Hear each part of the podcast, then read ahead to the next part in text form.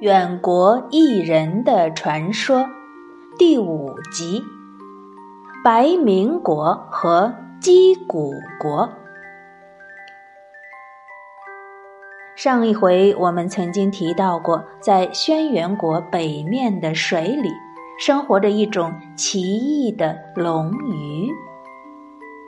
如果从龙鱼生活的地方继续往北走，走很远很远以后，就可以到达下一个国家，它的名字叫做白民国。白色的白，人民的民。这个国家生活的人的样貌，从它的名字上就可以看出来。这个国家里的人全身都是白色的，他们的头发披在身上。头发也是雪白雪白的，所以就叫白民国。再比如有一个国家呢，叫毛民国，里面生活的人们全身都长着长长的毛发。还有一个国家，每个人身上都长着一对翅膀，所以就叫做翼民国。翼就是羽翼那个。翅膀那个翼，比翼双飞的翼。这些国家都是用生活在其中的人的奇怪的样貌来命名的。白民国里的人长得虽然奇怪，但是他们也都很长寿，因为他们拥有一种奇异的动物，这种动物叫做橙黄。这橙黄长得就像狐狸一样。但是它的背上却有角，人只要骑上它跑一跑，寿命就可以达到三千岁。和君子国轩辕国比起来，白民国既不生长熏华草，也找不到凤凰蛋，但是他们依靠着这种神异的橙黄，所以寿命也很长。还有一个国家，虽然它位于遥远的西方，和北面的白民国相距万里，但是和白民国相同的是，它也出产一种奇异的动物，可以使人获得长寿。这就是鸡骨国。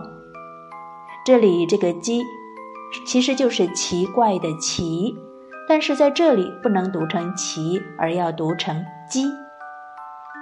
因为这里这个“奇”是单数的意思，就是说只有一个。我们学数学，小学数学里学过奇数、偶数，就是这样的，它是一个多音字。那么只有一个什么呢？中原地区的人们，每个人都是有一双手、一双脚，就是两个两个；而鸡骨国的人呢，就只有一只脚。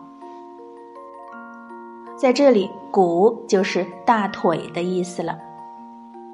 还有一种说法，说是鸡骨国其实应该叫鸡公国，因为他那里的人只有一只手。我们也没有办法弄清楚哪一种说法才是对的。或许这个国家里的人有的是一只手，而有的呢是一只脚。也可以叫做鸡公鸡骨国，也说不定啊。比起中原和其他国家的人，鸡骨国的人虽然少了一只手或者少了一只脚，但是他们却非常精于工艺技术。或许是为了弥补自己的缺陷，让自己的生活更加便利，他们制造了很多非常精密的机器。有的可以用来捕捉鸟雀，有的可以用来浇水耕地。据说，因为鸡骨国建在山坡上，那里一年四季风不停地吹，鸡骨国民从风里面获得了灵感，还制造出了一种奇妙的飞车，名叫飞轮。乘上它，就可以随着风远行。鸡骨国出产一种神异的动物，名叫吉亮，吉祥的吉，亮就是数量的量。这是一种神马，它浑身是黄黑色的，上面有着赤红色的花纹，眼睛像黄金那样炯炯有神。如果你有兴趣，你在手机百度里面打入“极亮”这两个字，你就会看到解释是古代传说中的一种神马，就是上古传说中的一种神马。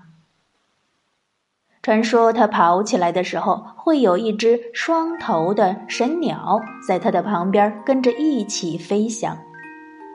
这种奇异的景象可以令我们想起著名的马踏飞燕铜塑，可以想象这种神马跑得有多么迅速。如果谁有幸可以骑上极亮马，它的寿命就可以达到一千岁以上。虽然比不上城隍可以令人活到三千岁的那么神异，不过。一千岁也已经非常长寿了，不是吗？好了，今天的故事我们就讲到这里，下一集我们继续讲远国异人的传说。小朋友们，晚安。